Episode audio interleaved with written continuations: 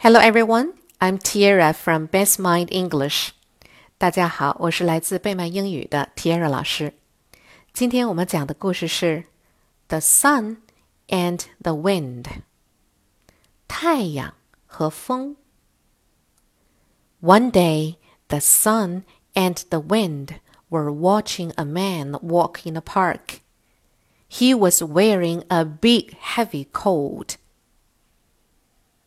I am so strong, said the wind.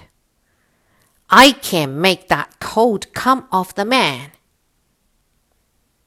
The sun smiled. Go ahead, show me, said the sun.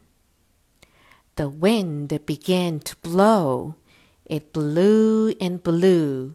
It was so hard for the man to walk in the wind but the wind could not blow the coat off the man's body. Watch me, said the sun. The sun shone bright and hot. Soon the man stopped walking. He wiped his forehead with his handkerchief. Then he took off his coat. Word list blew, B L E W, blew. Blew is the past tense of blow. Forehead, F O R E H E A D, forehead. Forehead is the front part of a person's head.